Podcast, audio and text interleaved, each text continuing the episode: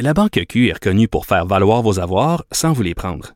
Mais quand vous pensez à votre premier compte bancaire, tu sais, dans le temps à l'école, vous faisiez vos dépôts avec vos scènes dans la petite enveloppe. Hmm, C'était bien beau.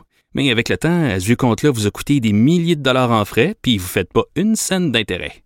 Avec la banque Q, vous obtenez des intérêts élevés et aucun frais sur vos services bancaires courants. Autrement dit, ça fait pas mal plus de scènes dans votre enveloppe, ça. Banque Q, faites valoir vos avoirs. Visitez banqueq.ca pour en savoir plus. Cube Radio. Salut, c'est Charles Tran avec l'équipe dans 5 minutes. On s'intéresse aux sciences, à l'histoire et à l'actualité. Aujourd'hui, on parle de pirates russes. Dans quelques semaines, les élections européennes se pointent à l'horizon. Les élections canadiennes, c'est pour bientôt, en octobre. On est d'ailleurs en pleine période de, de, communication, de séduction pour attirer les électeurs. Mais depuis 2016, on le sait, se sont ajoutés les pirates russes sous forme de trolls et de tentatives de déstabilisation de la numérique. Donc, à quoi peut-on s'attendre des pirates russes ici au Canada?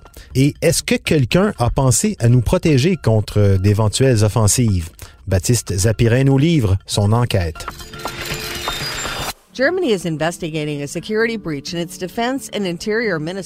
On s'attend effectivement à ce qu'un groupe de pirates russes passe à l'action lors des prochaines élections. De vrais pirates, hein, pas des trolls. Et il a plusieurs noms, ce groupe. Fancy Bear, Sophacy Group, Poundstorm ou APT-28. On le soupçonne fortement d'être lié au renseignement militaire russe.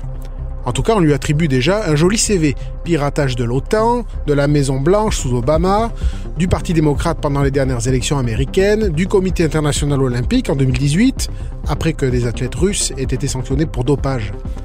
De nombreuses entreprises aussi, bref, que des gros poissons. Alors, il ne faut pas confondre ces pirates avec les employés de l'Internet Research Agency, l'IRA, un groupe financé par des oligarques russes proches du président Vladimir Poutine, qui ne font pas du piratage à proprement parler, mais plus de la propagande à grands coups de trollage sur les réseaux sociaux. Non, les pirates utilisent d'autres techniques. Leur petite favorite, c'est le spear phishing. Ça ressemble au hameçonnage, mais en plus subtil. Ils envoient un courriel qui demande par exemple à l'utilisateur de changer son mot de passe pour le protéger des pirates. Oui oui, on le pirate en lui faisant croire qu'il se protège des pirates. Le courriel inclut un lien vers le site web où la victime devra entrer ses infos. L'utilisateur suit le lien vers la fausse page de connexion à son courriel, qui ressemble à la vraie, entre son nom d'utilisateur et son mot de passe, et voilà, c'est enregistré par les pirates, identité volée. Avec ça, ils accéderont au système de l'entreprise pour collecter des données et installer des logiciels malveillants qui endommageront les ordinateurs. La différence avec le hameçonnage, c'est qu'ici, les pirates n'envoient pas au départ une masse de courriels génériques en espérant qu'un petit pourcentage de crédules se fasse avoir. Là, ils se servent de techniques d'ingénierie sociale. Ils choisissent leur victime, font des recherches sur elle, ses relations, ils lui envoient ensuite un message personnalisé, bien plus crédible. Ils peuvent même laisser un numéro de téléphone pour, alors énorme guillemets, contacter l'assistance, avec un pirate au bout du fil. S'il est vraiment bon, le pirate parlera parfaitement la langue de la victime, connaîtra bien la culture de son entreprise pour avoir l'air d'y travailler aussi. Bref, l'harponnage, c'est très préparé et très ciblé. Il leur arrive aussi à ces pirates d'envoyer un courriel avec un fichier Microsoft Word, un fichier tout propre, donc le piratage est difficile à identifier au départ. Mais une fois ouvert, Word télécharge ce qu'on appelle un modèle distant, une fonction habituelle de Word, sauf que là, c'est ce modèle que les pirates ont farci de logiciels malveillants. Donc petit conseil, on se méfie des messages qui contiennent des documents Word. Bref, ils sont bons ces pirates russes. Quand ils attaquent des serveurs, ils piratent 8 fois plus vite que leurs camarades de Corée du Nord, de Chine ou d'Iran, selon la très crédible firme de sécurité CrowdStrike. Ils ont analysé le temps de déchaînement de divers groupes de hackers sur leurs clients. Ils ont étudié plus de 30 000 attaques hein, et ont constaté que les pirates russes prennent le contrôle d'un réseau en 18 minutes et 49 secondes en moyenne. C'est 7 fois plus rapide que la Corée du Nord, à qui il lui faut 2h20. Les pirates chinois ont besoin de 4 heures et les Iraniens 5 heures.